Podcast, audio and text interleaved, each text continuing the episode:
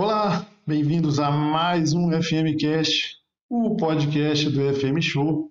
Edição especial hoje, porque também você nos ouve no seu agregador de podcast favorito, também em áudio. Então é isso, mais uma novidade para todos vocês. E no episódio de hoje, a gente traz no primeiro bloco o pós-jogo desses jogos aí que abriram a sexta rodada do Campeonato Brasileiro. O Flamengo venceu, Bragantino surpreendeu, venceu mais uma. São Paulo segue sem vencer. E o Atlético Goianiense do Barroca continua numa boa fase.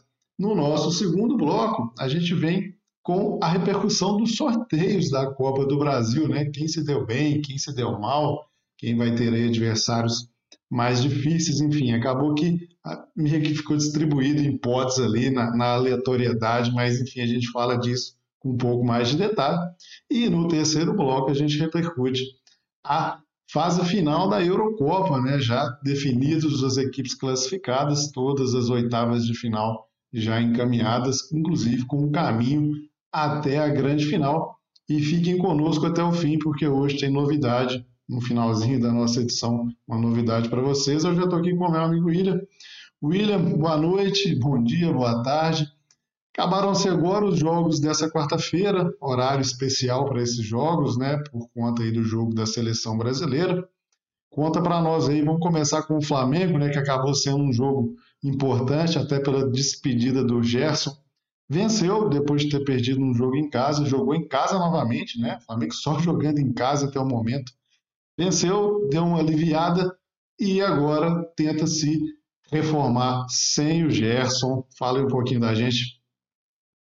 Tava assistindo esse jogo, foi o que eu acompanhei agora na rodada e achei que o Flamengo jogou bem, dominou, tomou um gol ali na desatenção logo no início do segundo tempo.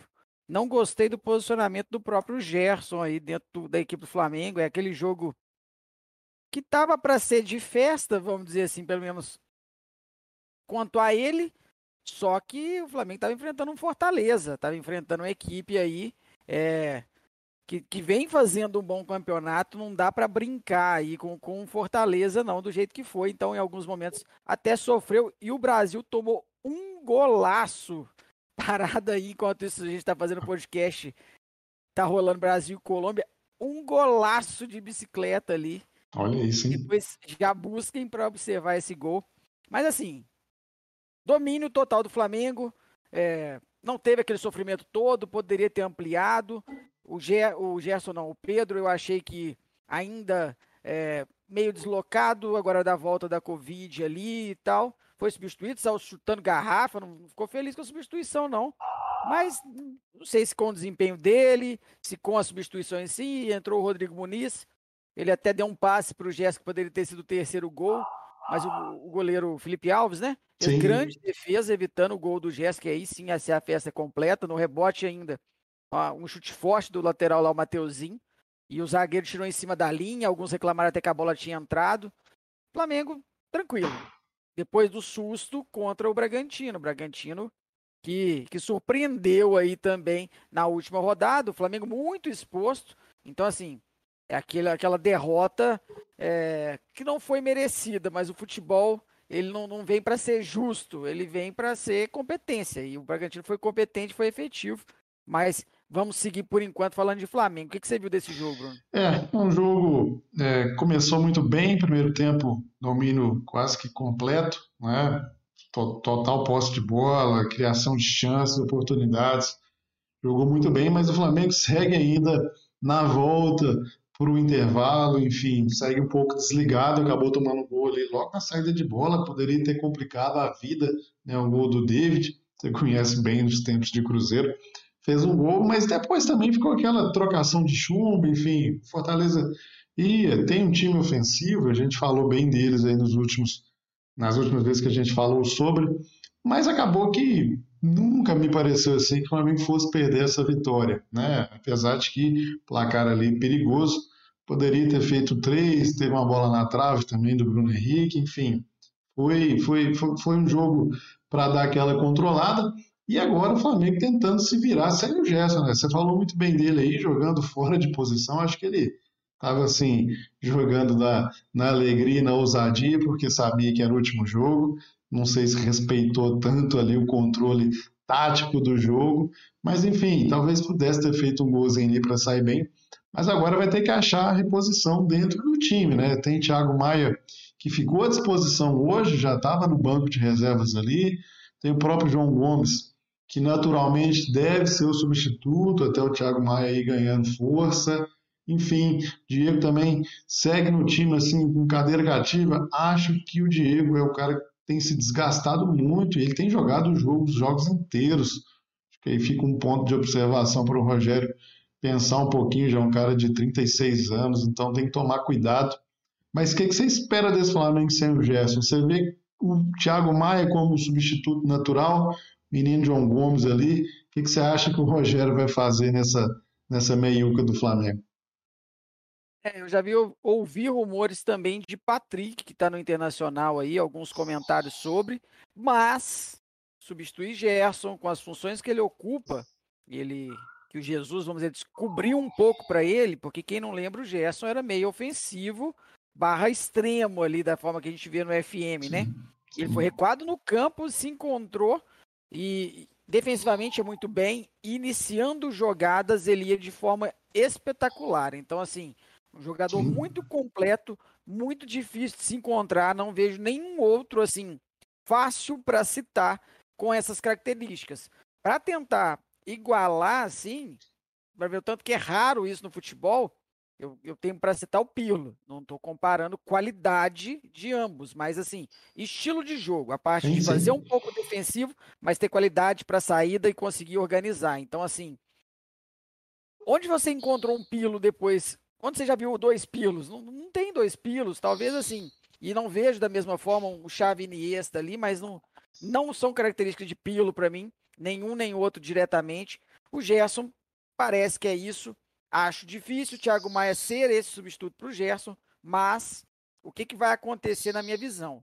Vai entrar algum jogador ali e o Diego, que hoje cumpre a função mais defensiva, vai ser o jogador escolhido para cumprir esse papel que antes era do Gerson. Defender, mas fazer essa ligação. Então, acredito que pode ser o Thiago Maia, pode ser a volta do Arão para o meio campo. Então, a solução vem por aí. Patrick, esse jogador, o Patrick eu acho ele bom jogador, com vontade, mas é aquele jogador para mim peladeiro. Ele tipo é aquele cara que você vê que joga pelada, corre, esquece de voltar e, e por aí tá bom também. Vai atrás, uma uma gana danada atrás da bola, mas assim, não tem a qualidade. Então você perdeu um Gerson para a entrada de um Patrick, enquanto qualidade técnica de dar um passe e tudo mais, a perda é gigantesca. O Patrick é muita vontade. Gosto ainda de jogadores voluntariosos assim, mas dentro do que vem sendo o Flamengo ultimamente, não combina com a qualidade que se joga a equipe dessa forma. Mas vamos ver o que, que o Flamengo vai conseguir aí com isso é, mais ou menos isso mesmo. Acho que o Patrick não se encaixaria. É um bom jogador, mas estilo de jogo um pouco diferente. Talvez o Edenilson tivesse mais condição ali, por ser um cara rápido, mas ao mesmo tempo com um toque de bola. Mas aí já é outra história. Enfim, vamos ver o que o Rogério pensa para esse Flamengo. Por enquanto, deve jogar ali o menino João Gomes, que até tem jogado bem, mas ainda precisa ganhar um pouco de experiência. Falando agora de outro jogo dessa rodada, a gente teve o Bragantino, né, que você citou aí muito bem, vencendo o Flamengo na última rodada, na última bola. Dessa vez, diferentemente do último jogo, controlou o jogo, venceu bem, né, 3 a 1 chegou a abrir 2 a 0 depois ali num gol descontado ali do, do, do, Palmeiras, do Breno Lopes, e no finalzinho já veio a par de cal. 3 a 1 Bragantino, que jogou sem a bola hoje, né? O Palmeiras teve mais a bola, claro, precisava do resultado, mas é um estilo diferente. Esse Bragantino do Barbieri gosta de ter a bola, é um time que, que não joga a bola para o adversário, sabe sair jogando, e vem fazendo um campeonato muito bom, né, velho? Até agora é o líder, né? Claro, com jogos a mais, mas seis jogos, quatro vitórias, dois empates, ainda invicto. Como você está enxergando esse Bragantino? Será que veio rápido demais aquela expectativa que a gente tinha que o Bragantino, com o tempo, seria um time para brigar ali por Libertadores? Você acha que já chegou a hora do Bragantino ou é muito cedo ainda? E complementando esse momento do Palmeiras, né? Palmeiras ali Três vitórias, um empate, duas derrotas. É um time que está ali numa, numa, numa, condição, por enquanto, de observação. Né? Não está muito abaixo, mas também já vem acumulando perda de pontos. O que, que você acha aí dessas duas, duas equipes? Expectativas para ela a partir desse jogo? É, a gente tem um Palmeiras que podcast sim, podcast também a gente critica, né, pelas peças que tem a forma que joga. Hoje não acompanha esse jogo, como eu comentei. Eu vi só do Flamengo, então o programa logo em seguida não deu para acompanhar totalmente, mas assim, acompanhei o Palmeiras contra o América. E como sofreu o Palmeiras contra o América ali. A América não tinha feito nenhum gol no campeonato, então assim, já mais um reflexo. Aí vai pegar uma equipe mais qualificada, uma equipe que vem surpreendendo. Tanto que sempre que tem jogo do Bragantino ali nas indicações de cartola, eu falo: SG não precisa esperar, porque o Bragantino vai fazer gol. Se mostra uma equipe que se lança ao ataque, independente de qualquer coisa, que seja via contra-ataque, seja via criação. Então, agrada muito. Não acredito que termine o campeonato é, tão alto como começa esse campeonato. Mas pode ser já o título do Bragantino pode acontecer nessa rodada. O que, que é o título do Bragantino? Uma vaguinha na Libertadores. Para ele já seria espetacular. Acredito que nem o, o investidor é, pensava um início tão bom como esse no ano de 2021 aí. E uma Libertadores para esse projeto Bragantino aí já é espetacular. O Palmeiras segue naquela. Não viu o jogo, mas acredito que foi mais do mesmo ali. Aquele jogo pouco efetivo. Palmeiras aí que entrou com William e Davidson, né? Sim, sim. Equipe, equipe que também iniciou no final de semana. Palmeiras teve mais posse de bola, até que não pelos números. Teve mais tentativas e acertou o gol seis vezes ali. Então, assim, até que buscou. Não dá para falar que não buscou este Palmeiras aqui. Fica 10 escanteios. Que é difícil opinar dentro do jogo que a gente não viu. Mas um 3 a 1 também pode, pode falar muito sobre um jogo. E o Palmeiras, para mim, tem que abrir o olho. Quer comentar um pouco desse, Bruno? É, o, o Palmeiras é aquilo, né? É, é uma equipe que, que, tem um estilo de jogo muito bem é, definido mas qualquer variável que aconteça dentro do jogo perde totalmente o controle. Né? Então é aquele time que é muito seguro, pelo menos era, né? não tem sido nos últimos jogos, tem tomado muitos gols, mas era um time seguro, que espetava ali, arrancava 1 a 0 e ficava nisso, né? contra-golpe e tudo mais. Quando precisa criar, sente um pouco, é, tem dificuldade, você falou aí, né? 18 finalizações contra 12 do Bragantino, mas é aquilo está perdendo o jogo desde o início, né? O Bragantino já achou um gol ali com 10 minutos, então você muda totalmente o estilo de jogo do time adversário, né? Ainda sai tomando o segundo gol ali no finalzinho do primeiro tempo. E aí, claro, no segundo tempo vem todo para cima, né? Já sacou ali os dois laterais, sacou o lateral Marcos Rocha para o Breno Lopes, que acabou fazendo gol. Mas é isso, acho que correu atrás, é, não, não teve ali próximo de arrancar algum resultado positivo em nenhum momento. E esse Bragantino é um destaque positivo até o momento. Fez um bom jogo contra o Flamengo. Achei que até o, o terceiro gol ali foi, foi mais obra ali do momento do que propriamente de construção. Acho que o empate estava muito bem entregue. Mas é isso, venceu. E de cara já vence dois concorrentes ali de cima. Né? Talvez a briga deles não seja o título, mas é ali no bolo, é aquilo. Você vai ali 10, 15 rodadas, você está ali no bolo, você vai acreditando. Então, Acho que o Bragantino está no caminho certo, é Libertadores. Dificilmente o Bragantino vai perder essa, essa, essa, essa vaga, a não ser que comece a tropeçar, perder muito jogador, né? Tem o Claudinho que pode estar indo embora e pode complicar.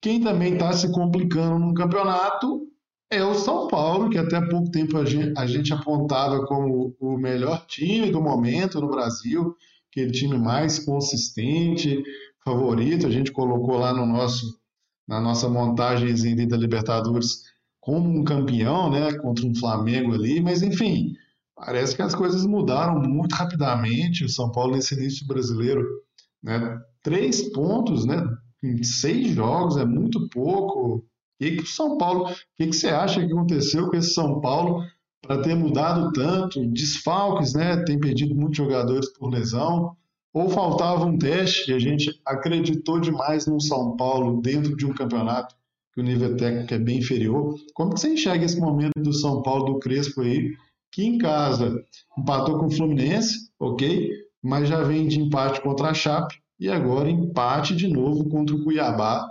Tá ficando fora da briga, né, William? Não, com certeza, é igual você disse. Até o sorteio da Libertadores, para mim, era o melhor time, o melhor futebol do Brasil ali naquele momento, mas não veio para o Campeonato Brasileiro ainda.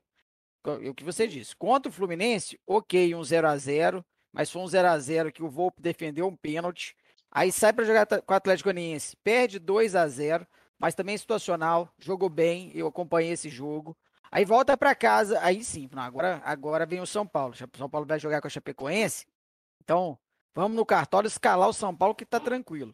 E tava tranquilo, começou bem, fez um gol, perde um jogador e depois sofreu no segundo tempo o um empate. Aí depois foi jogar fora de novo contra o Atlético. 1 a 0 fora de casa, o Atlético adversário direto, nada demais para se falar antes. Mas quem vem de toda essa sequência, também preocupante. Então, assim, vai acumulando. Aí são quatro rodadas. Aí depois vai jogar fora um clássico contra o Santos também. Perder para o Santos, beleza, mas assim, contra o Santos, esse eu acompanhei, o São Paulo foi totalmente dominado. Então, assim, independente se nos outros jogou, esse ele foi dominado pelo Santos e a gente viu esse Santos ali ainda na Libertadores não vinha bem. Então isso é muito preocupante, tá? Aí vai jogar em casa de novo Cuiabá. Não, agora, agora sim é o momento. Então vamos de novo escalar todo mundo do São Paulo no Cartola. Não.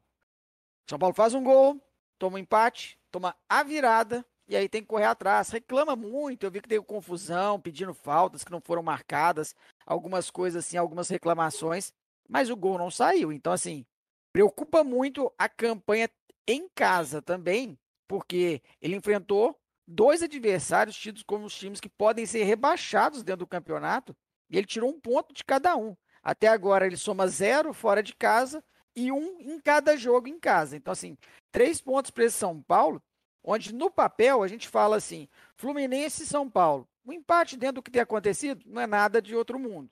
Aí depois vai jogar. É, depois foi o Atlético Goianiense fora. Também você fala, ou é vitória do São Paulo ou é empate. Tá. Depois volta para jogar em casa, Chapecoense, vitória certa. Depois vai jogar com o Atlético, empate ou derrota, tá, tá tranquilo. Volta para jogar com o Santos, empate ou derrota, tranquilo. E depois vai jogar em casa contra o Cuiabá, vitória, tranquila, não cogita nenhum empate. Então, assim, num cenário que eu desenhei aí, mesmo nas piores possibilidades, a gente teria que estar tá vendo o São Paulo com no mínimo oito pontos. E ele tem três. Então, assim, alerta vermelho ligadaço no Morumbi. Preocupa muito esse São Paulo. O que você vê aí, Bruno? É, e para completar né, toda essa história aí do Dani Alves indo para a seleção olímpica, né? É até um tema para um debate mais aprofundado. Seleção olímpica desfalcando clubes e o Daniel Alves, jogador mais caro do elenco, está agora recuperando de lesão, já está um bom tempo fora, está aparentemente se tratando para daqui a pouco ir lá e defender o Brasil nas Olimpíadas. Vai desfocar aí mais um mês. Um São Paulo que está aí afundado na zona de rebaixamento. Claro que a gente sabe que o campeonato do São Paulo não é rebaixamento, fatalmente vai sair dali em uma hora ou outra, mas já vai ficando distante, né? Assim, os, os clubes já vão, vão, disparando, né? O próprio Bragantino, que a gente não vê perdendo muito ponto bobo, já está com 14, né? Então, assim, já fica difícil você imaginar, né? Um com 14, o outro com 13, na mesma amostra de jogos, seis para cada lado. Preocupante a situação do time do Crespo. É, eu falava isso, que o time era um time muito seguro, evoluindo bastante. É um time que apresentava evolução do que vinha jogando na temporada passada. Era um time muito consistente, mas faltava testes. O Campeonato Paulista não era parâmetro. Dentro daquilo que a gente tinha até o momento, todos os campeonatos estaduais, era quem chamava mais atenção de fato e mereceu o seu status. Mas a verdade é que depois que começou a pegar os times mais fortes, e nem tão mais fortes assim, né? Mas enfim, pegou o Fluminense, empatou, poderia ter perdido, não jogou tão bem assim. Resultado até justo, mas poderia ter perdido. Teve pênalti, inclusive, perdido pelo Nenê. Depois pegou um Atlético que também controlou muito bem o jogo, foi dominado pelo Santos, totalmente dominado. E contra o Atlético, mesmo jogando bem, perdeu de 2 a 0, então fica difícil contestar. É um time que precisa acordar, porque o campeonato já está aí um sexto jogado, né? Ainda é pouco, seis rodadas é muito pouco, a gente sabe, mas está perdendo muito ponto.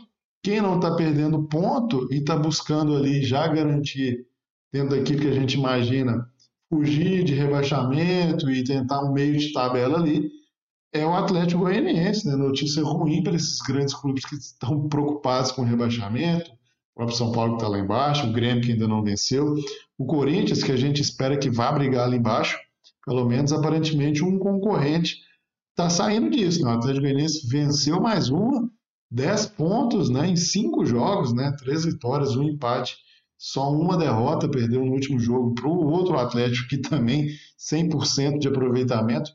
Surpresa, né, o time do Barroca. A gente viu que o time tá jogando bem. Bateu um Fluminense que não estava perdendo para ninguém.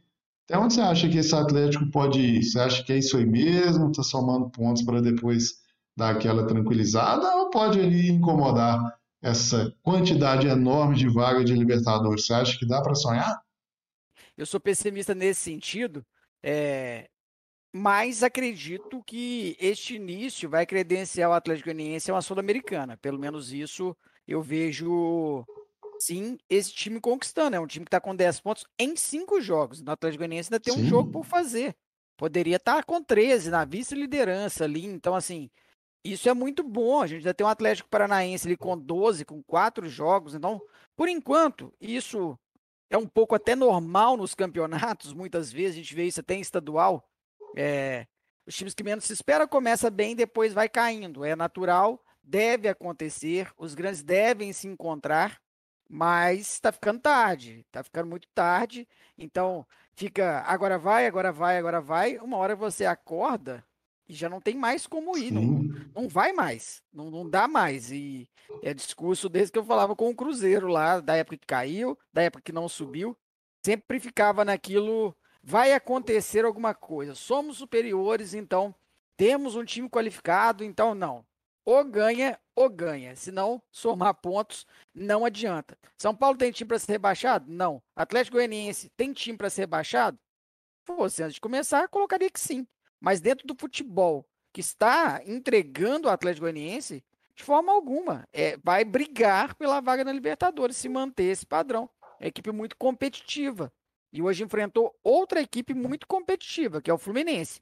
O Fluminense hoje aí, eu vejo ele enfrentando de igual para igual, vamos colocar assim, qualquer adversário no Brasil. É uma equipe espetacular? Não. Algum outro. Você pega nomes do Fluminense que estariam no lugar de, de jogadores em todas as equipes? Também não acredito. Mas é um elenco muito guerreiro, brigador, não desiste, competitivo Sim. mesmo. Então, assim, gosto do Fluminense e acredito que Bragantino e até o próprio Atlético Goianiense vem nessa linha de times que ninguém vai ter vida fácil. Então, não adianta achar que vai jogar com esses caras que vai ser fácil, que não vai ser. Hoje a gente teve um duelo entre duas equipes aí, então, neste estilo. Ganhou o dono da casa, 1 a 0 um gol é, já aos 81 minutos. Sim, sim. Uma partida realmente ali Fluminense finalizou pouco, três vezes aqui, o Atlético Goianiense nove, mas só duas no gol. Então, assim, o jogo deve ter sido muito bem amarrado ali por ambas as partes. Não deve ter sido um jogo tão legal pelos números, mas assim, são equipes que me agradam. Então, o Fluminense era um pouco disso. Então, vale até falar sobre o que a gente está comentando de Bragantino e Atlético Goianiense. O Fluminense era este time no ano passado que, ah não, o Fluminense está tá fazendo muito mais, vai cair. O Fluminense está fazendo demais, não vai manter. O Fluminense já deu, é dali para baixo. E não, o Fluminense foi até o final ali, muito bem, muito competitivo, perdeu o técnico e se manteve. Então, assim, este jogo era mais um que lá no Cartola eu falei, não, não envolva jogadores aqui, porque tudo pode acontecer, qualquer um pode vencer. Acreditava até em gol para ambos os lados, não, não veio, mas são duas boas equipes e não é mau resultado, vamos dizer assim, para nenhuma das duas, não. É, eu acabei riscando o Fernando Miguel, fui bem, não tomou gol, então nesse ponto aí dei sorte. Mas é isso. Acho que o Fluminense é muito parecido com o Palmeiras, porque é um time que tem não estilo de jogo, mas na situação de tem um modelo de jogo bem definido e tem um pouco de dificuldade em sair dele. Vejo esse Fluminense competitivo, brigador, mas que tem jogado mal. Assim, a gente tem falado bem dos resultados, mas a verdade é que depois daquele jogo contra o River Plate e uma, uma recuperação boa no jogo contra o Bragantino, algumas rodadas atrás, se você olhar o jogo inteiro do Fluminense, a gente normalmente vê melhores momentos e tudo, mas se você acompanhar o jogo inteiro, é um time que precisa melhorar um pouquinho, é, talvez mudar ali algumas peças, né? Nenê e Fred no time, talvez estejam perdendo intensidade, não sei. É um time que tem tido muitos bons resultados, é um time difícil de ser batido, mas que também não tem criado muitas oportunidades. E quando pega uma equipe muito bem montadinha, caso do Atlético Goianiense, que é muito arrumadinho, né? Não tem nenhum cara ali que você fala, pô, esse cara aqui é bom demais, jogaria em qualquer time. Não tem. Mas é um time muito arrumadinho, é um bom trabalho do Barroca, né? Barroca que foi preterido no Botafogo, poderia estar lá fazendo um bom trabalho, mas esse já é um tema para outro dia. Só complementando, a rodada termina amanhã, né? não tivemos jogos agora por virtude do jogo do Brasil, a gente está acompanhando juntos aí, por enquanto Brasil 0, Colômbia 1. Amanhã, então, às 16 horas, América e Juventude, é um jogo ali dos desesperados, né? apesar do Juventude ter ganho a sua última a América segue sem ganhar.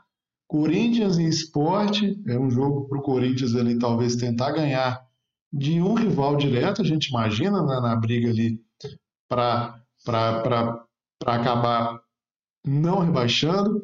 E depois a gente termina com Chapecoense Inter, Ceará e Galo, Grêmio e Santos e por fim Bahia e Atlético Paranaense. O nesse Atlético que precisa vir aí, tá vindo de um mau resultado contra a Chape em casa.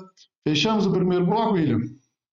Fechamos, exatamente. Aí acho que passamos por esses jogos. Tem mais jogos para acontecer, mas isso fica para repercutir na próxima semana. Só rapidamente aí, o perfil oficial ah, do Red Bull. que, que você colocou. Deu uma zoada aí na turma do Palmeiras, então assim, empolgadaços com o resultado, colocaram um, parece um porquinho ali de porcelana com parece que linguiça dentro ali, então deram uma zoada no Palmeiras ali, então o um bom momento passando para as redes sociais, isso acaba cativando todo mundo. Fim de primeiro bloco, Bruno. É isso, encerramos o primeiro bloco e um recadinho para você que está acompanhando aqui a gravação ao vivo no YouTube, não deixe de se inscrever no nosso canal e para você que está ouvindo no seu agregador de podcast, siga o FMcast. Então é isso, a gente volta já já falando agora de Copa do Brasil. Jogue Futebol Manager. Gerencie o seu clube de futebol e o guie até as glórias. Conheça mais em youtube.com/fmshowbr.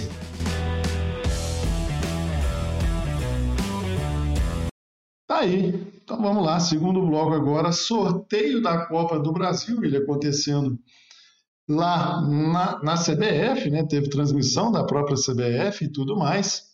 Aí alguns confrontos já definidos, enfim. É, destaque, ao meu ver, ali fica para talvez o jogo de mais camisa, São Paulo e Vasco. Mas acabou que não tinha potes, né? A gente não tinha divisão de equipes, mas acabou que o destino meio que fez isso. A gente não teve nenhum grande confronto, né? poucos confrontos de time de Série A, inclusive, ali tem o Bahia e Atlético. Mas, enfim, dentro dessa primeira visão, claro que ainda vai se mudar alguma coisa, falta aí um mês para os jogos, ou um pouco menos do que isso. Que que você acha que, quem que você acha que saiu ganhando e se você acha que teve um perdedor nesse sorteio já aí com os mandos definidos? A primeira equipe aí, né, no confronto, a primeira equipe joga em casa e decide depois na casa da equipe que está embaixo aí na tela. Da forma que dá para ver ali, para mim, o perdedor ficou sendo o Bahia. Foi ele que encontrou isso, colocando dentro dos que estão ali, de certa forma, como um cabeça de chave ou algo do tipo ali.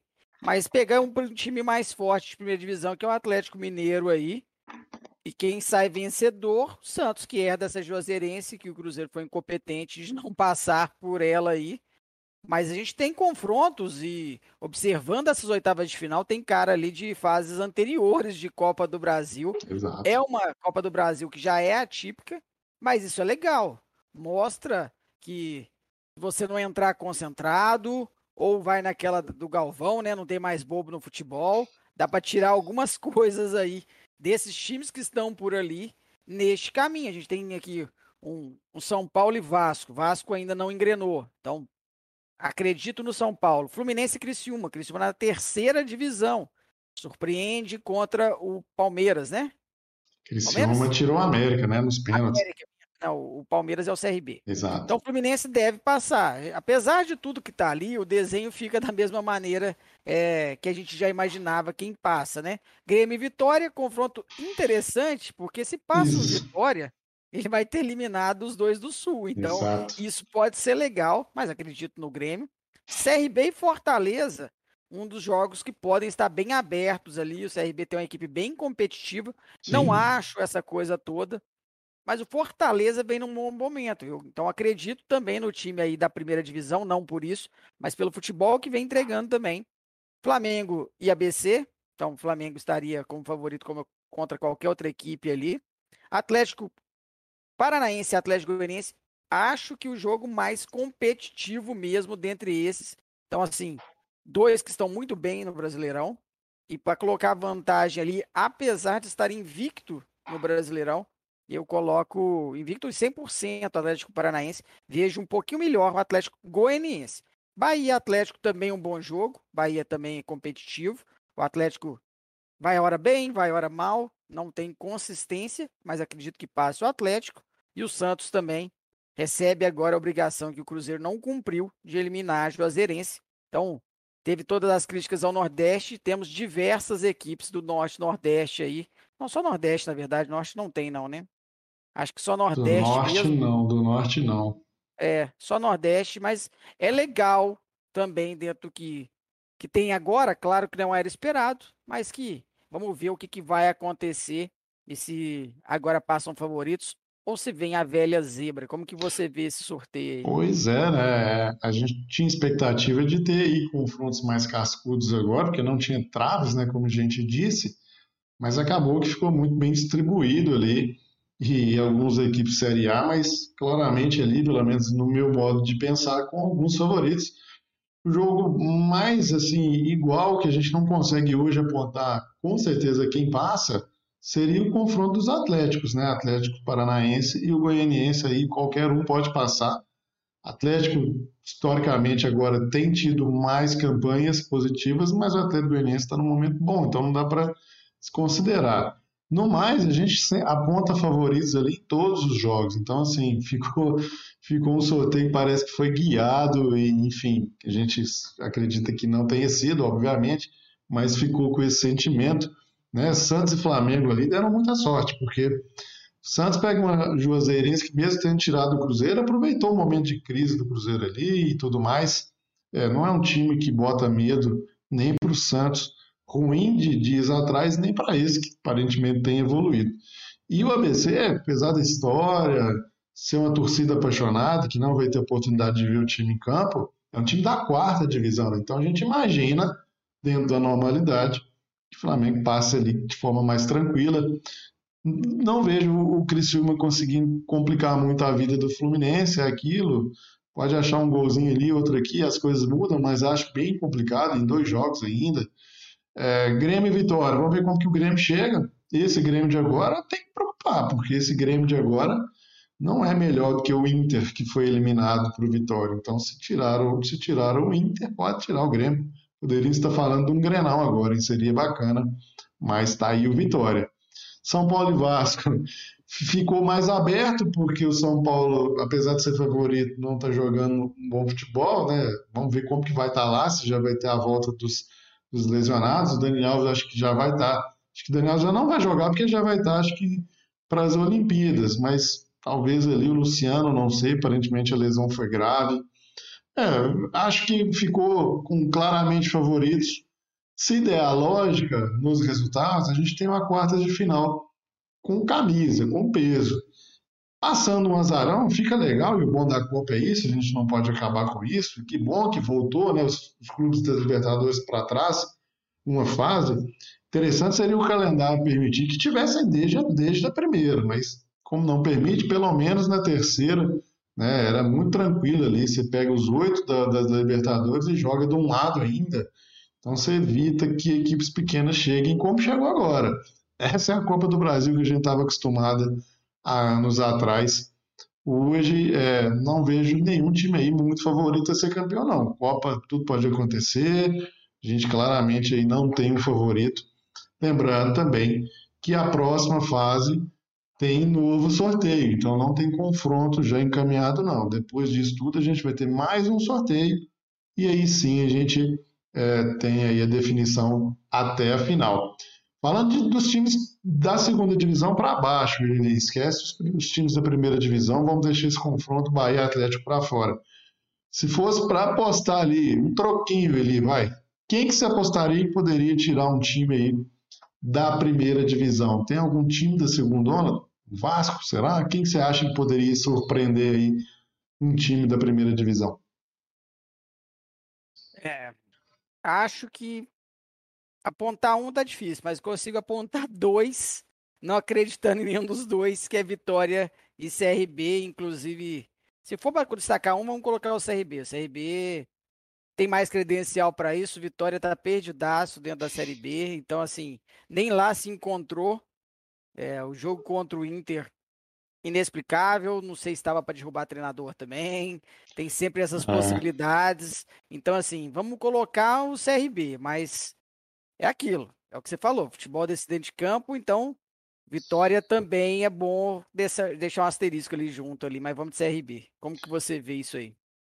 É, eu, eu, enfim, acho que pelo, pelo futebol que não vem jogando o São Paulo, apontaria o Vasco. Acho que o Vasco desses aí de, de segunda divisão ou abaixo é quem tem um pouquinho mais de chance.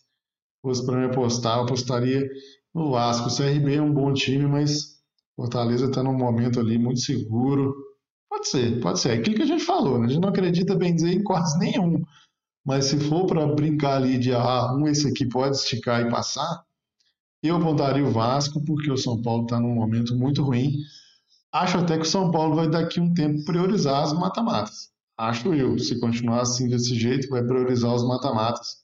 E aí vai abandonar a, a, o Campeonato Brasileiro, abandonar no sentido de priorizar e escalar o time misto ali e depois passar a disputar os mata-matas. Tem Racing chegando, então tem Vasco, tem a questão da logística, né? O Flamengo, por exemplo, vai viajar muito até Natal tem isso também, mas acho que, que isso não vai ser empecilho.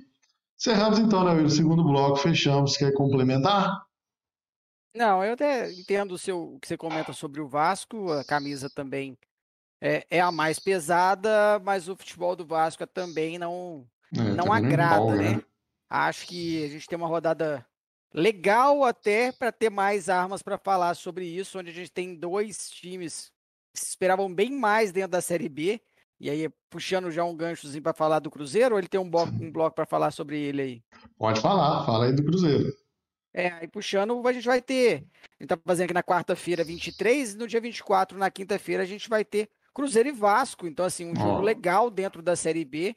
E acho que vai ser legal observar esse Vasco contra um teste contra o Cruzeiro que precisa se encontrar. Novo treinador, vai para o seu terceiro jogo, coloca um novo, um novo esquema de jogo ali em campo, testando três zagueiros. Então, falhas individuais, falhas de arbitragem vem é, acompanhando o Cruzeiro aí dentro da Série B. Só que eu critico muito mais as, as individuais, as do time, porque de arbitragem eu comento é, que, que, que, eles são ruins. Os árbitros erram ali. Por enquanto eu vi falhar muito contra o Cruzeiro no primeiro e no segundo jogo. Até nesse último teve um questionamento sobre a expulsão, mas eu não, não, acho é, nada esquisito ter expulsado o jogador, foi imprudente, então assim, mas aí vem muito de uma bolha que a gente acaba vivendo de cruzeirense e o cara, um ou outro, não consegue separar é, a paixão da realidade. Então, assim, se o cara dá um amarelo, beleza. Mas se ele dá o vermelho, tem por onde também. Então, tem certas coisas que a gente tem que aceitar e, e, e ver que está faltando é dentro de campo. Comento isso porque a gente já teve também um Botafogo e, e Curitiba, naquela oportunidade, o Curitiba muito prejudicado dentro do jogo, teve um gol mal anulado e teve um gol, o primeiro do Botafogo, que foi é, validado e não deveria ter acontecido. Então, assim, eu falava naquela época é, aconteceu agora de beneficiar o, Botafogo, vai acontecer de prejudicar. Então parece que nessa última contra o Náutico a coisa virou. Então já teve alguns erros a uhum. favor do Náutico. Então assim, amanhã, amanhã que eu quero dizer, ao decorrer do campeonato, o Cruzeiro vai ter algum momento que vai ser beneficiado por erros. Então assim, não tem que contar com isso. O que tem que melhorar é futebol, tanto de Cruzeiro como de Vasco. E a gente espera que, na verdade, eu Cruzeirense espero que melhore o Cruzeiro. Mas o Vasco também tem que se encontrar. A gente é ruim enquanto torcedor de futebol, eu falo isso várias vezes, ver um Vasco na segunda divisão, ver um Cruzeiro, ver o próprio Botafogo ali, a gente é, é meio que saudosista, mas acostumado ali. Lista times do Brasil. Provavelmente, se você lembrar 15 em seguida, lista 15, você tem pouco tempo, eu não vejo uma pessoa que, que vai conseguir colocar 15, 16, ele fala 16, tá? Ele conseguir tirar é, quatro times ali de uma lista da primeira divisão, é, 16 não colocar Cruzeiro, Vasco e Botafogo. Eu não, eu não vejo isso, não vejo um cara colocando um Chapecoense, um Cuiabá, um Atlético Goianiense. Então, assim, de bate pronto, são times que têm uma representatividade para o futebol brasileiro. Então, assim, é triste ver esse momento. E mais um alerta que foi na semana passada e fica de novo. Espero que não aconteça com o Corinthians, que não vá para o mesmo caminho porque não vejo o São Paulo, apesar do, do mau momento, caindo por isso aí. Uhum. Mas é aquilo, o resultado é dentro de campo. E aí, então, a gente vai ter esse teste. O que, que o Vasco evolui até lá, se o São Paulo se encontra até lá.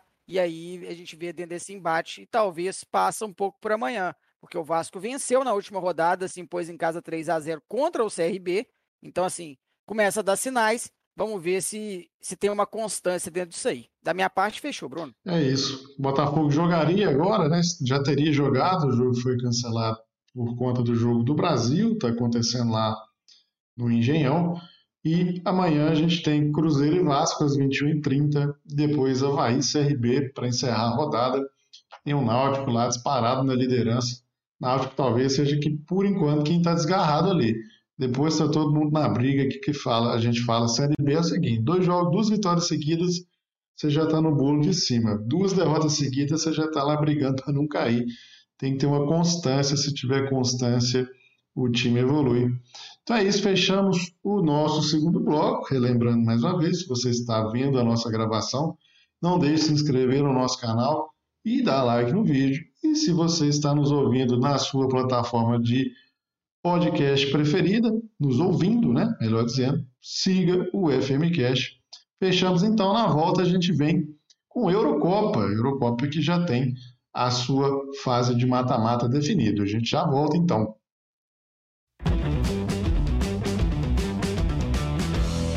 Jogue Futebol Manager.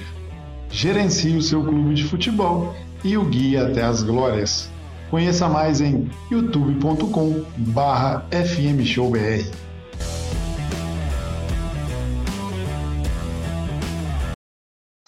E já está aí na tela.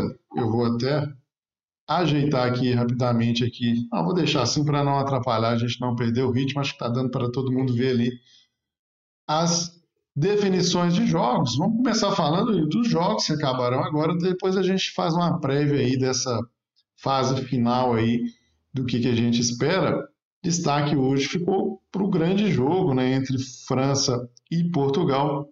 O empate que classificou os dois, mas que não foi tão bom assim para Portugal, porque jogou ele para uma chave mais complicada, né? Como você viu aí essa, essa rodada que teve a Alemanha passando sufoco, né? Conseguiu o gol da classificação já aos 40 minutos hoje. É, Começando pelo início da rodada, a gente teve a Espanha batendo 5 a 0 a Eslováquia. Sim. Estreou a Espanha dentro da Eurocopa de verdade, verdade. né? Até então não tinha entregado um bom futebol também. A gente teve depois a Suécia vencendo a Polônia 3 a 2 Esse um grande jogo aí, que acaba também é, escondido no bolo, porque Sim. a gente tem um Portugal e França, mas um grande jogo aí, a Suécia, um bom resultado. E aí depois vai a decepção dentro da Eurocopa, Alemanha empatando com a Hungria é, 2 a 2 Teve a, a Hungria sai na frente, a Alemanha empata, a Hungria volta à frente e a Alemanha empata novamente aí. Então, sempre correndo atrás essa Alemanha. E, e não entrega um bom futebol. Talvez a melhor partida foi contra Portugal, onde venceu, mas assim, a gente viu, um, pelo menos na minha observação, um, um problema defensivo pelo lado direito da sua defesa em Portugal muito grande ali e falhas individuais. A gente teve gol contra de Rubem Dias, teve acho que foram dois gols contra dos dois quatro contra. Que, que, a Alemanha marcou. Então assim, um jogo diferente ali também. Mas eu vejo essa Alemanha enfraquecida também. Eu não, eu não gosto do ataque diretamente, o atacante. Quem vai fazer os gols ali, eu acho que falta. Tem jogado na frente lá o Gnabry. Então, assim, não vejo o Gnabry, este jogador, para colocar a bola para a rede. Na verdade, ele, ele, ele, movimenta e dá espaço para entrada dentro da área ali.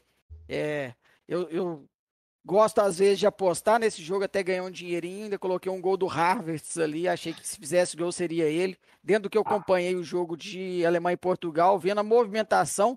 Se ele não fizer o gol, ninguém mais vai fazer. Tipo assim, dentro do que, que afunila para o meio ali e não vai ter um matador, não tem um, alguém para empurrar, empurrar a bola para a rede. Tá.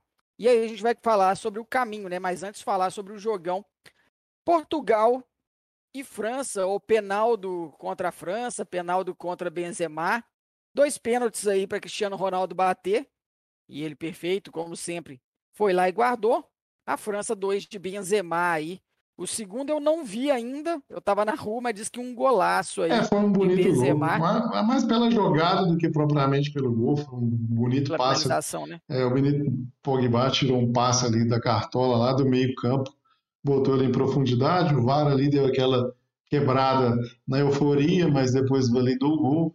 E aí ficou por isso. O jogo foi bem disputado, é, foi, foi bem laicar alternando domínios de jogo, ora Portugal dominando, ora França dominando. Achei que a França jogou até de, determinados momentos fora do sistema que ela costuma fazer, né? Um time que normalmente faz um gol e baixa a guarda ali, estaciona um mini ônibus ali e tenta sair no contragolpe. Dessa vez não, né? Claro, saiu perdendo, precisou ir para cima. Um jogo bem, bem equilibrado. E você falou do Penaldo, né, do Cristiano Ronaldo ele chegou à marca, incrível marca, de 109 gols com a camisa de Portugal.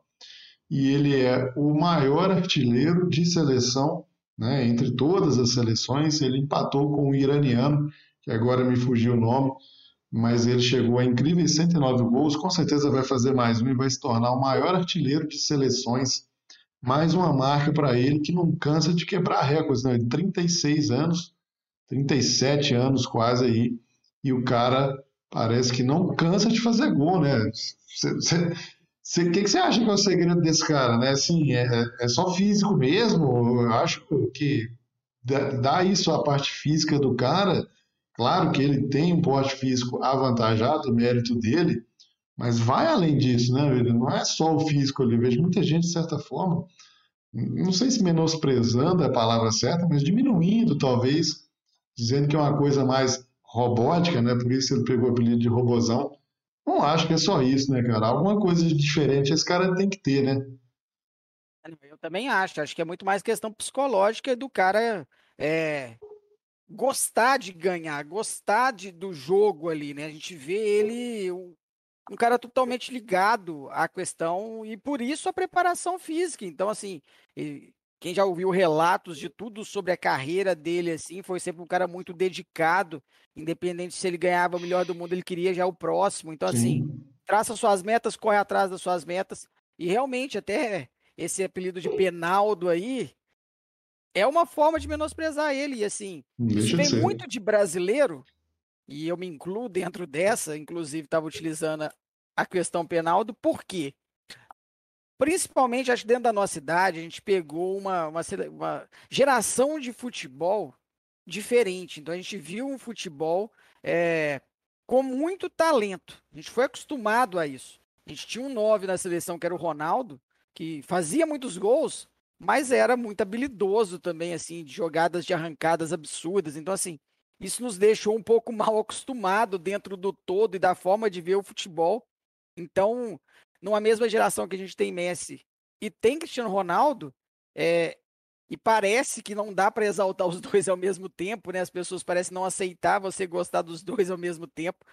é, e a gente saudosista a esse estilo de jogo, é, de talento, de, de, de, ser absurdo dentro do campo ali, não só o finalizador, igual o Cristiano Ronaldo, não que ele não tenha drible, não que ele não tenha potencial de arrancada e tudo mais, já fez isso aí.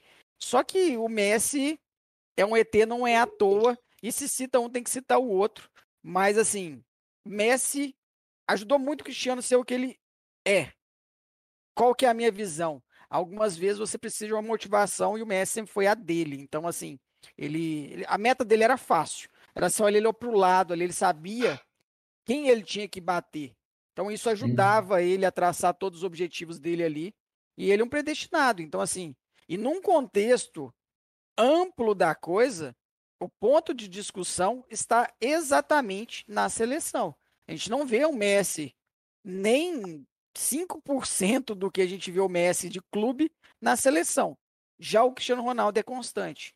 Ele é muito bem em clube, muito bem na sua seleção, levou, levou e, e leva a sua seleção nas costas, levou a títulos que eu quero dizer. Então, assim, isso vai marcar a carreira dos dois. Acredito que com o passar do tempo, é, Quero até acompanhar isso, espero ficar velho para me ver e, e ser eu a contar o que eu escuto hoje de Zico, escutei aí de, de, Pelé. Vai ser eu que vou contar sobre Messi e Cristiano Ronaldo. Então, assim, quero realmente que a gente tenha como contar sobre Cristiano Ronaldo. Não deixe acabar dentro do Brasil é, essa lenda do futebol, porque o brasileiro valoriza talento, o brasileiro valoriza drible, e coisas. Mas ele valoriza o que o Messi entrega. Não é tanto de valorizar o esforço, o não talento que a gente vê. E eu acho que também é uma coisa errada falar que o cara não tem um talento. É um talento conquistado de forma diferente. Um parece que nasceu com aquilo, o outro desenvolveu aquilo. Então, o Cristiano Ronaldo, para mim, ele serve muito mais de inspiração para jogador de futebol e para todo mundo que gosta do que o Messi. Porque o Messi é aquilo, é um predestinado nasceu para aquilo. Então, assim, ele, ele vai te desenhar dentro do, da criança que, que nasce querendo jogar bola, ou você nasce para isso, ou você vai ter que fazer outra coisa. Já o Cristiano Ronaldo, ele uniu assim, talvez, né? Claro, eu ainda acho que é um cara com talento, mas um cara com menos talento, muito esforço, e se tornou uma potência de, de que está em pé de igualdade aí com o Messi, dependendo da forma que se avaliar. Talvez em alguns pontos superior, em outros pontos inferior, mas ele está numa discussão com o Messi. Messi, eu tenho certeza que vai perdurar aí por muito tempo dentro de qualquer seleção dos melhores de todos os tempos. Cristiano Ronaldo, algumas vezes, vai ser esquecido, na minha opinião, pela forma que o pessoal vê tudo aí. Mas assim, um parênteses para falar sobre isso. O que, que você acha aí de Cristiano Ronaldo é. e depois sua análise sobre tudo, Bruno? Acho que, acho que a história, de certa forma, não vai deixar esses caras serem esquecidos. Acho que dificilmente serão, mesmo o fã de um ou de outro. Existe essa rixa, né? É comum ali, quem, quem gosta de um não pode gostar do outro, né? Não dá para gostar dos dois. E aí, acho que a história não vai deixar um ou outro ser esquecido, porque sempre que você falar de um, automaticamente já vai vir a sombra do outro e um ajudou o outro nesse crescimento. E a gente viveu uma história, né? A gente, a gente não teve o Pelé para a gente ver, mas depois do Pelé a gente não viu caras tão dominantes em tanto tempo quanto a gente viu, né? Nenhuma geração viu, nem a geração do Zico, enfim, daquela galera, não viu caras tão dominantes, viu gênios da bola espalhados né, sem aquela dominância, aquele cara assim que você fala, esse cara aqui está muito acima de todo mundo. Hoje não, hoje a gente claramente vê esses dois muito acima, então estão para a história, dificilmente vão ser esquecidos. O Ronaldo chegou, como eu disse, a 109 gols em seleção, cara, é uma marca assim impressionante, não dá para discutir. Ele pegou seleções ruins, como pega agora boas seleções. A questão do Messi é, ele normalmente pegava bons jogadores, mas nunca teve um time bom, né? Aparentemente a gente nunca viu a Argentina com um bom time, uma equipe bem treinada. Eu acho que faltou ali também muito treina, treinador até a Argentina sempre com problema com treinador e acho que faltou isso para dar um complemento para o Messi que claramente sente falta de um sistema, né? Obviamente o cara é muito bom, mas o cara não pode Não, não consegue todas as vezes decidir. E mesmo assim ele ainda foi decisivo. Faltou título, vai ficar marcado. Mas com essa Argentina que a gente está vendo aí, ele levou ela para a final de Copa, três finais de Copa América, né? Vou tirar aqui a Olimpíada fora, que enfim, ele estava lá, mas não conta tanto. Então, assim, com este amontoado de bons jogadores, são bons jogadores, mas um amontoado, nunca foi uma boa equipe. Ainda assim, ele levou para quatro finais importantes, sendo uma final de Copa do Mundo, né? Então, não dá para dizer que ele é um fracasso de seleção. Falta um título. Se conquistar essa Copa América, talvez a pressão abaixe. E a Euro já está aí agora voltando para a Euro, falando aí das oitavas de final, já com o caminho definido, né? Até a final a gente já sabe quem pode pegar quem. E a gente foca agora nas oitavas de final, porque a gente vai ter oportunidade para falar das quartas antes dela de fato começar a ser disputada algumas previsões e quem sabe até um pitaco ali de classificados para a próxima fase. Já destaco aqui dois grandes jogos, né? Talvez três ali se a gente der uma forçada, vai, não é tão forçada, mas enfim. A gente tem do lado esquerdo da chave ali Inglaterra e Alemanha fazendo um jogo e esse jogo Inglaterra e Alemanha ele vai acontecer na próxima terça-feira às 13 horas. E do lado direito da chave, uma chave que eu acho até mais pesada, a gente tem Bélgica e Portugal jogando. Bélgica e Portugal jogam às 16 horas desse domingo, então bom programa para um domingão. E tem também, aí é um pouco de forçação, mas enfim, são equipes que estão em bons momentos, Croácia e Espanha. É, alguns ótimos jogos, alguns jogos com menos peso, mas enfim, acho que não, não tivemos nenhuma surpresa nem positiva, nem negativa. Né? Passou quem tinha que passar. Avaliação rápida dessa primeira fase aí, se teve alguma surpresa e já abrindo aí para você falar um pouquinho desses jogos aí de oitavas, William. É, eu não vou comentar mais sobre o que tem pela frente aí mesmo. Você fica por parte da Alemanha aí, então mau desempenho da Alemanha. E agora a gente tem aí um Suécia e Ucrânia, né? Acredito Sim. que avance a Suécia Aí eu acho que passa a Ucrânia. Já, vamos, já vou te, te contrapondo né? aí de cara e acho que vai Ucrânia. Seria meu palpite. Mas é um jogo bem disputado, né? É um jogo bem Não, disputado.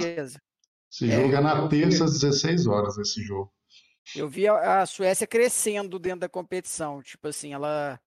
Até contra a Espanha, eu achei que ela foi melhor que a Espanha. Sim, sim. Até. Então, gostei mais ali. Então, vou, vou de Ucrânia. Vou pular Inglaterra e Alemanha e deixar para o final. Holanda e República Tcheca. A Holanda vem no seguro, enfrenta a República Tcheca, acredito na Holanda. Também, Mas... também, e já te cortando, acho que a Holanda tem um caminho muito bem acessível ali até as semifinais. A gente vai falar disso depois, mas enfim, deu sorte a Holanda ali, mas também acredito nela contra o bom e competitivo time da República Tcheca, mas acho que da Holanda. Eu acho que até mais, hein? Eu, eu já colocaria, de certa forma, essa Holanda como um finalista aqui pela chave que pegou. Explico ao final, porque vai passar, claro, para chegar à final por Inglaterra e Alemanha ali ainda essa história. Então, vamos descendo aqui. País de Gales e Dinamarca. Jogo difícil aqui de falar sobre, mas eu coloco ali a Dinamarca. Também. O País de Gales achei bem perdido. Não não gostei de País de Gales, você tá como nessa aí? Também acompanho, vou de Dinamarca. Acho que Dinamarca, mesmo sem o Eriksen, sofreu um baque ali que poderia ter sido fatal, porque perdeu para a Finlândia, né? a pior equipe da chave, e mesmo assim conseguiu força para classificar, então acho que ganhou força, e, você falou muito bem de Gales ali. É, o Gales que jogou muito bem a, a última Eurocopa, essa está passando mais aí por, por, falta de outras opções. Não, não vejo muita força. Gareth Bale vai ter trabalho aí se quiser passar para a próxima.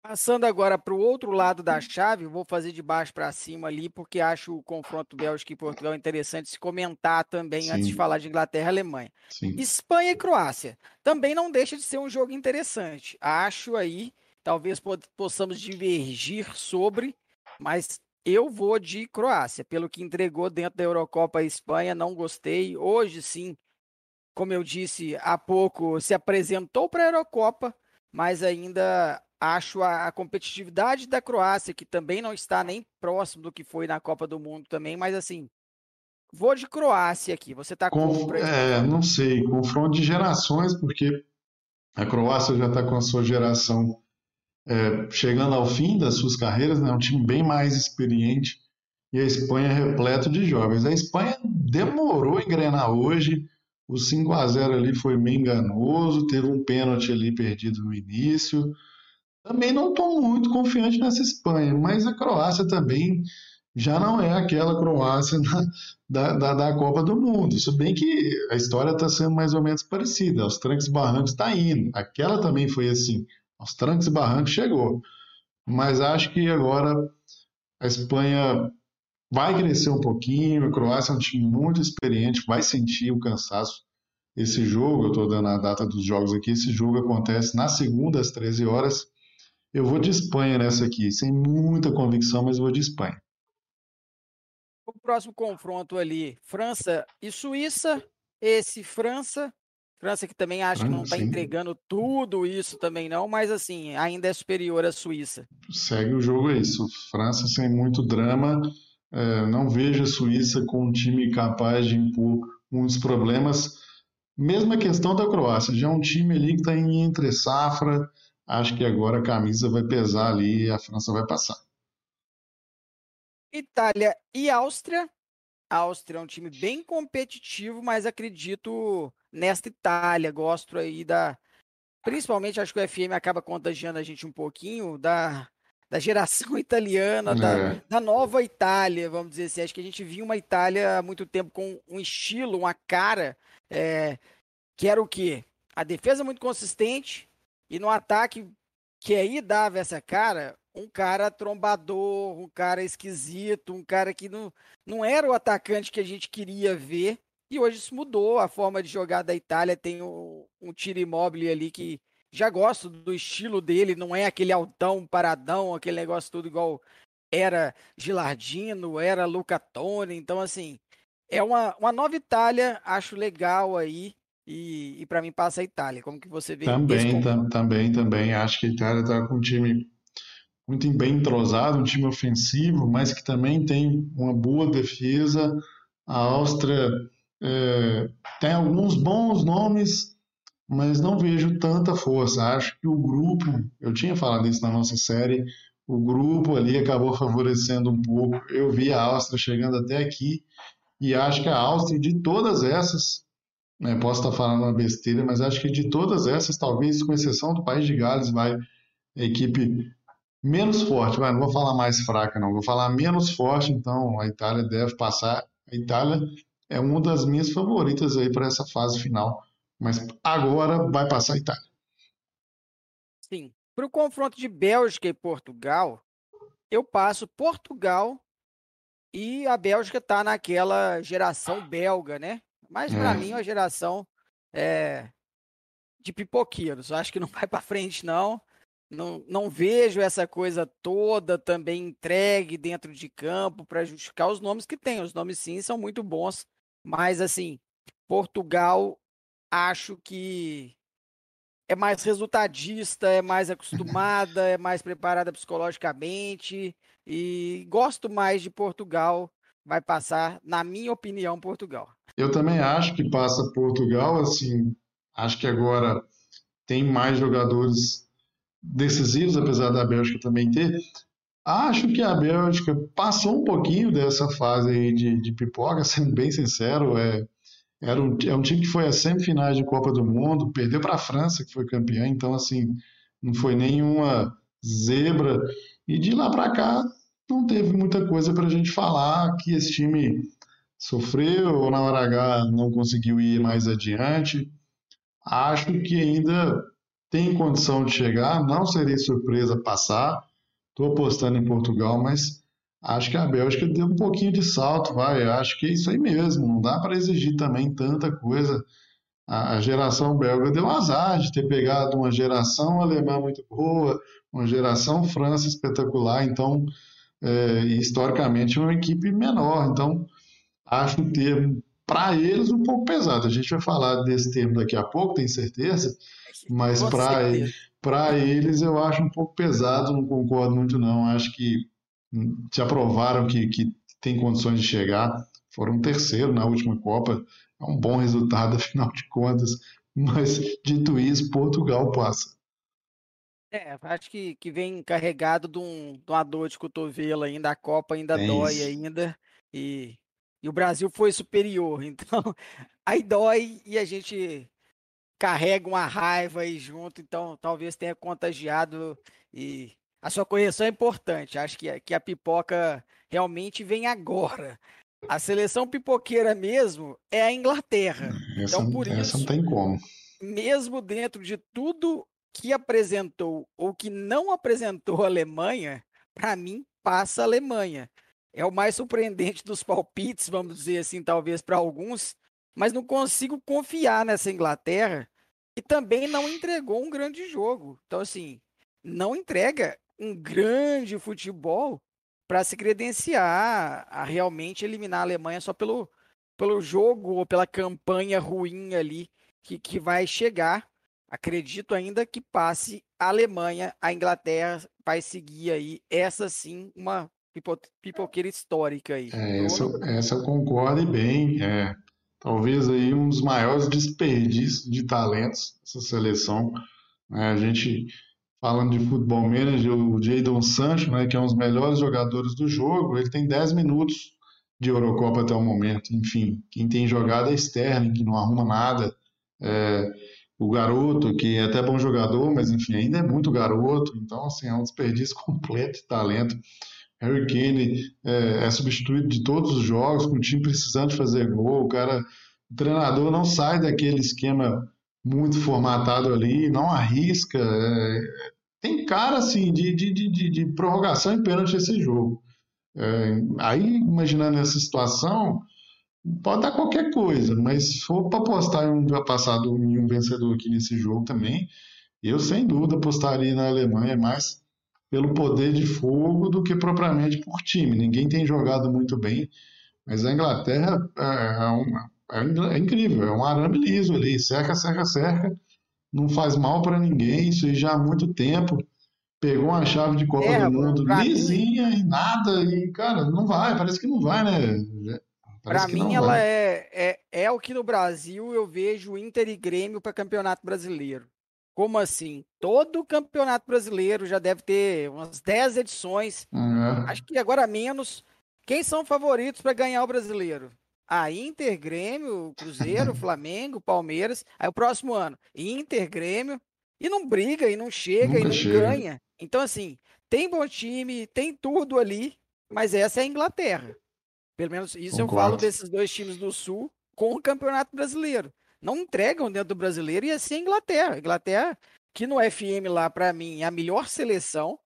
É, sim, é disparada sim, a melhor sim. seleção, tem absurdo de jogadores ali no futebol não entrega e seu grupo favorece a não estar tá tão com, com essa pressão que a Alemanha vai chegar. Tem que lembrar que a Alemanha tem no seu grupo França e tem Portugal no seu grupo. É Salta aos olhos não vencer a Áustria, tudo bem, mas ele estava neste grupo, ele venceu Portugal. A Inglaterra não, não vi nada dessa Inglaterra também e não acredito mesmo nela da minha parte é isso. É, a Áustria empatou com a França, a Áustria não, a Hungria, né? A gente fala Áustria, é a Hungria. Empatou com a Alemanha, já tinha empatado com a França, então assim, é, a Inglaterra, é, acho que não, não erro muito em dizer isso, é um dos maiores, se não maior desperdício de talento incrível, como não conseguem fazer esse time jogar. Só para complementar e encerrar, é, eu tinha falado dos jogos, né? Itália e Áustria jogam sábado às 16 horas. Bélgica e Portugal já tinha dito, às 16 horas do domingo, um grande programa. Inglaterra e Alemanha jogam na terça-feira, às 13 horas. Então é isso. Passamos a régua aí nos nossos conteúdos de hoje. E agora, ele já encerrando o terceiro e último bloco, a gente abre para nossa pequena surpresa de hoje, que é o momento groselha, né? Aquele momento que a gente fala de coisas não cotidianas, né? E a gente vai abrir aqui, inclusive, já deixando uma brecha aqui abrir. Também para você que está nos acompanhando aqui na nossa gravação agora ou depois, já deixar sugestões desse momento groselho. O que, que vai ser? Falaremos, obviamente, de temas ligados a futebol, mas a gente começa hoje com jogos antigos, a gente pode falar de duelos, quem é melhor, Messi ou Cristiano, enfim, o tamanho do Neymar na seleção. Já estou dando alguns palpites aqui, os pitacos, para a gente incluir nesse momento groselha. Falando do de hoje, eu já vou aqui mudando a nossa tela de fundo, falaremos sobre a final da Copa do Brasil de 2003, né? Bem clubista essa escolha nossa, mas enfim, escolhemos bem. Copa do Brasil 2003, William, estou ajustando aqui enquanto você já quiser abrir um pouquinho. O Cruzeiro tinha aquele time que a gente ainda não tinha. Estou até colocando um momento histórico dessa decisão do primeiro jogo. Daqui a pouco eu vou passar um pouquinho rapidamente, a gente tem uns 10, 15 minutos para falar sobre isso, mas é, aquela Copa do Brasil a gente tinha um Cruzeiro que a gente não sabia né, o tamanho daquele time. A sensação que eu tenho é essa. Naquele momento a gente não sabia o tamanho desse time, né? O que esse time representaria para a história do clube, do futebol brasileiro. Acho que a gente, não sei se pela idade, não sei se pelo envolvimento do momento, né? Às vezes, às vezes no momento a gente não tem certeza do tamanho dessa equipe, só vai saber daqui a algum tempo quando ainda falarem dela, né? E até hoje a gente fala desse time do Cruzeiro. Copa do Brasil 2003, um momento especial para você e para mim também. Foi uma das primeiras finais que eu pude acompanhar do meu time, afinal de contas, as anteriores eu era muito pequeno, essa aí eu já tinha uma certa idade. Apresenta aí para nós essa história aí, William. Fala um pouquinho aí da sua visão desse Cruzeiro e Flamengo final da Copa do Brasil de 2003.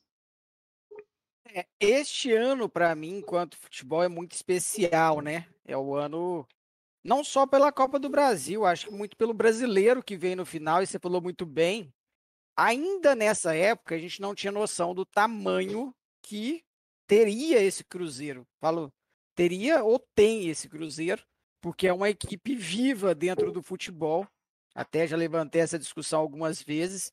Do que eu vi em toda a minha vida de futebol dentro do Brasil, agora é a segunda melhor equipe. Acredito que o Flamengo 2019 assumiu esse posto, mas até porque espetacular também. E, e cabe discussão. Para alguns, vão tentar discutir alguma coisa, puxar para um lado ou para o outro. A minha opinião, mesmo como cruzeirense, acho o Flamengo um pouquinho superior. Nada absurdo também. Mas assim, esse Cruzeiro era incrível. E, e esse gol aí simboliza um pouco disso, um gol de letra no Maracanã. É. Um jogo ali que este mais aberto, né? Foi um jogo de um a um aí. Cruzeiro abriu o placar aí com o Alex, que está na tela. Sim. E o Flamengo, no último minuto ali, empata essa partida e, e leva e sai vivo do Maracanã. Essa partida acaba também é, com uma confusão, porque sim, o que, que, acontece dentro desse jogo? É, o, o Cruzeiro perde seus zagueiros, né? Então, assim, Dracena e, e o Thiago Gosling, que era um cara que veio do América, eles são amarelados e, consequentemente, suspensos para a final. Então começa uma polêmica ali, porque ao terminar o jogo, o Luxemburgo invade o campo louco, vai para cima do Simon, como se ele tivesse prejudicado o Cruzeiro de todas as formas. É, um pouco da reclamação dele passava pelo falando que o gol do Flamengo já era depois do, tempo, algumas coisas assim.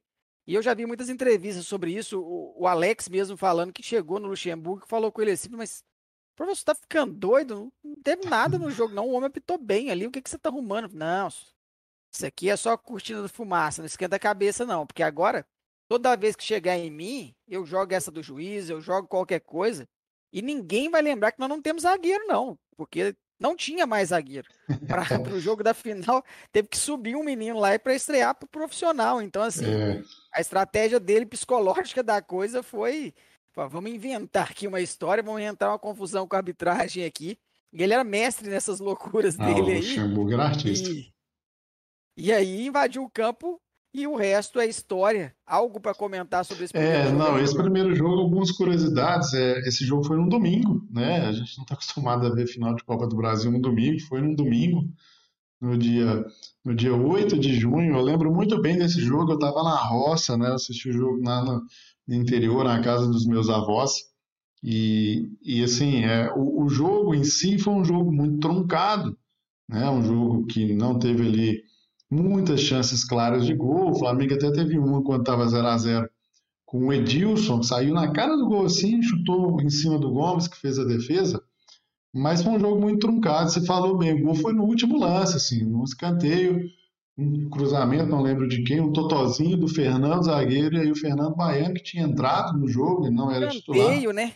Acho Sim, que talvez deve ter sido foi no escanteio. Deve ter sido o Adilson na época, né? Deve Provável... ter sido Adilson.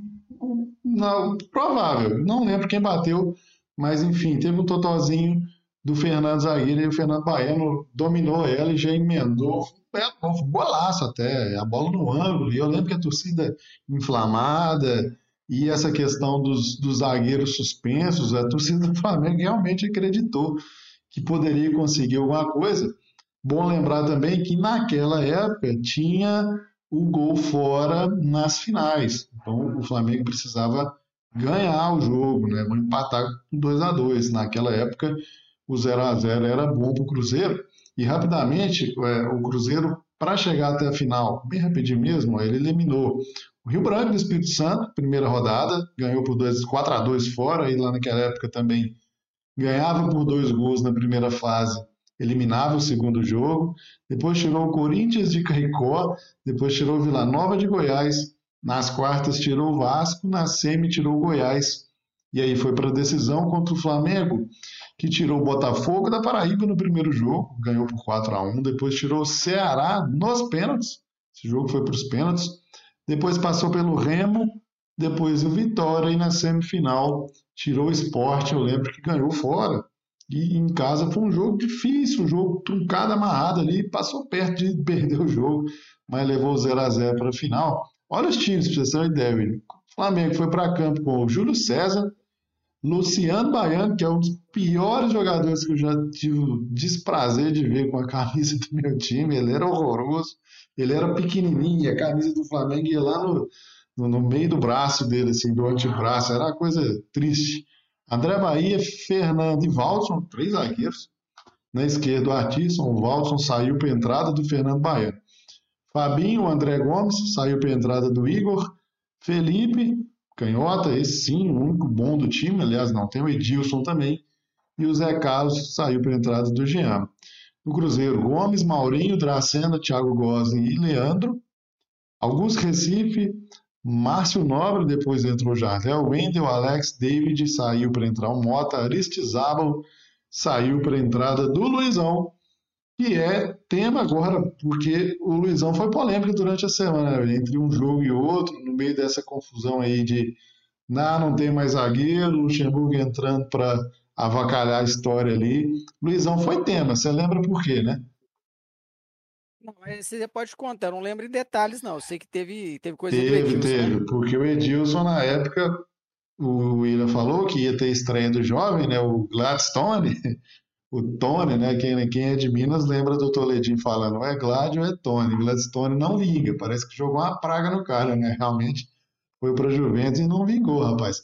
Mas enfim, o Edilson durante a semana falou que não, que o, a preocupação do Cruzeiro não deveria estar no Gladstone, que a principal, a principal é, peça ali que o Flamengo ia explorar ia ser o Luizão, né? Que o Gladstone estava tranquilo, que a, a, válvula de escape era o Luizão. E aí teve a história, o Luizão fez um terceiro gol ali, enfim. 3 a, 3 a 1 né, no Mineirão, mas foi aquela final assim que não deixou dúvida, né, velho? Não deixou muita dúvida, não. O jogo teve até pouca emoção, eu diria. Sim, é porque eu tô aqui né, acompanhando minha reação, aproveitei para dar um react aqui. O Brasil mandou a bola na trave, que eu achei que ia ser gol aqui.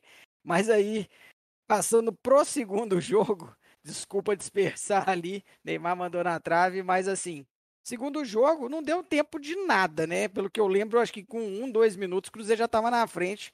um gol de David Sim. e depois é, eu tô com os tempos aqui agora, um golaço, se é que existe um golaço de cabeça do Aritizaba, a bola que vem cruzada, ele passou Gente, dela, aí ele no ar ajusta o corpo, empurrando o corpo para trás e pega a bola, um, um, gol bem bailarino ali, um golaço, e depois o Luizão fechou aí essa primeira parte, né? Ou fechou o jogo de alguma forma, 3 a 0 com 28 minutos, o jogo totalmente controlado, então assim, não via muito é, mudança, o Cruzeiro muito bem postado. E, e do que eu lembro do gol que o Flamengo fez, esse jogo foi num sábado, se eu não estou enganado, pelo que eu me lembro. Sábado à noite, com. Ou foi domingo? O jogo, foi... o segundo jogo foi no meio de semana, foi logo em seguida, foi no dia 11. Ah, foi, foi mesmo, foi mesmo, foi na, foi na quarta-feira. Mas esse jogo em específico, eu tenho. Isso eu tenho uma memória muito grande. A Globo, pelo menos aqui em casa, ela, ela saiu do ar. É, verdade, é verdade. No momento que saiu o gol do Flamengo. Então, assim, eu não vi, eu ouvi pela rádio, pela Itatiaia, era aquela época que eu, eu já ficava com rádio próximo do jogo, então acabou, falhou a televisão, eu já liguei o rádio, gol do Flamengo. Fez três deu azar aqui, ué. Aí já desliguei o rádio e fiquei torcendo para voltar a televisão, voltou. Mas, assim, num jogo muito controlado. o primeiro jogo foi muito aberto, o segundo jogo já foi muito controlado pelo Cruzeiro no, não tinha como, e a superioridade do Cruzeiro, que depois todo mundo, vamos dizer, entender, se fez muito presente naquele dia. Então, assim, o Cruzeiro dominou, mereceu esse título aqui, como mereceu esse ano por tudo que fez aí. E realmente o Gladstone não comprometeu, e dentro da história dele, até estendendo um pouquinho, né? Ele, ele chegou no vestiário e o Luxemburgo entregou um pacotinho para cada jogador dentro do vestiário, cada um tinha um seu pacote ali, e o Gladstone tinha dois. Aí, em dado momento, ele mandou todo mundo abrir aqueles pacotes e, e falou, falou, agora todo mundo abre aí o pacote. Aí ele falou, tem dois, não, abre os dois. E aí ele falou, aí todo mundo tinha uma faixa de campeão. Ele falou que antes, chegando no Mineirão, isso era costumeiro, antigamente o cara vende bandeira, vende faixa, sim, vende tudo, tinha as faixas de campeão compraram lá uma faixa para cada um, e para ele tinha uma faixa e tinha um pacotinho de fralda. Era a estreia dele como profissional. Aí ele falou assim, ó, agora que você vai ter que provar o que, que você quer, né? Escolhe o que você quer aí. Você, você quer a fralda ou você quer a faixa? Aí ele já joga a fralda fora, veste como os outros a faixa, e, e essa passou um pouco pela preleção aí que antecedeu esse jogo, que, que é importante, acho que, que tudo depois que vai no ano tem consequência aí também. Então, jogadores deste Cruzeiro, que não era assim um grande Cruzeiro, porque você tem um Gomes, um cara que não teve muita base e se tornou o goleiro do Cruzeiro. Era um cara que defendia muito ou falhava muito. Maurinho, esse sim, tinha acabado de ser campeão brasileiro. O time que terminou, né? Gladstone fez seu primeiro jogo como profissional ali. Luizão era um bom zagueiro ainda na época ali, mas assim, não era. Não era tudo, o Luizão, né? É, não era tudo que, o que se falava, né? Era o que a gente sabe que depois virou o Luizão.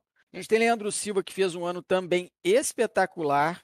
Jardel, que era um, um, volante ali reserva, né? Então a gente tinha muito, muita confiança, tanto que eu sempre falo, o melhor volante que eu vi jogar no Cruzeiro foi o Maldonado, não estava ali. Augusto Recife, que é aquele cara assim, que, que é muito competente, né?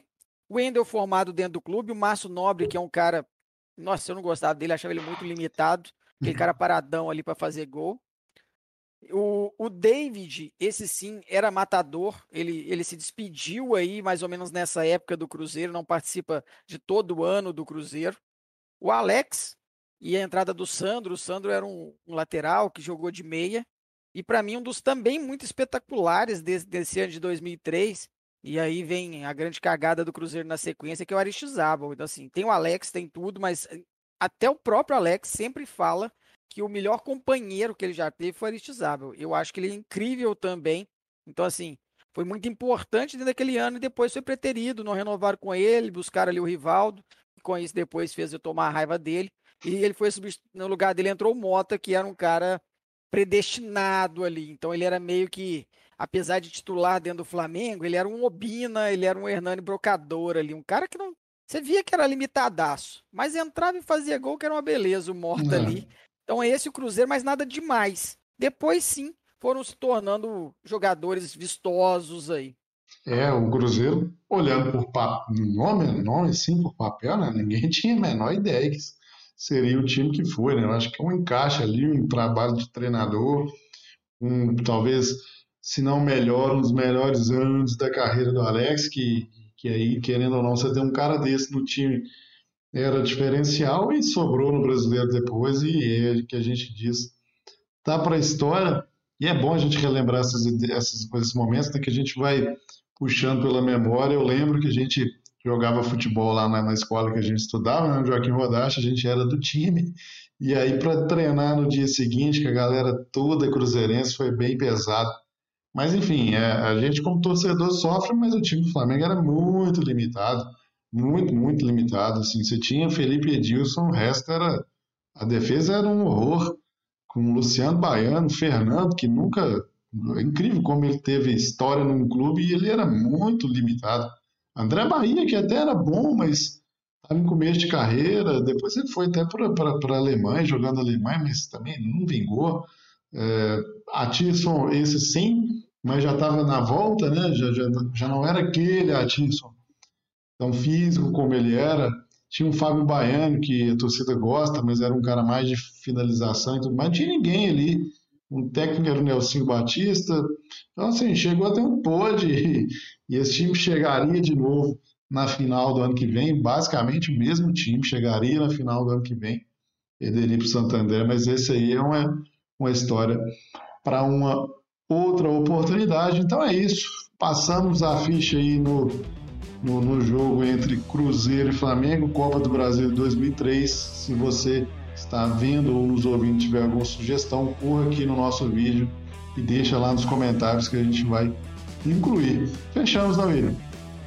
Fechamos, exatamente. Se, se, vocês lembrarem de algum fato, alguma história que passe também por essa final, visto que Exato. o podcast, se você está vendo, se está ouvindo o podcast, venha conhecer nosso canal no YouTube, e lá é tem ele enquanto vídeo, então deixe os comentários, fica também mais fácil da gente interagir aí, pra gente evoluir essa história aí de Cruzeiro e Flamengo, mas é isso, da minha parte é isso, valeu demais. É isso, fechamos então. Para você que está nos ouvindo aqui pela sua plataforma de podcast, siga o FMcast, conheça o nosso canal barra, youtube.com barra FMShow BR. Para você que acompanhou a gravação ao vivo, obrigado pela sua presença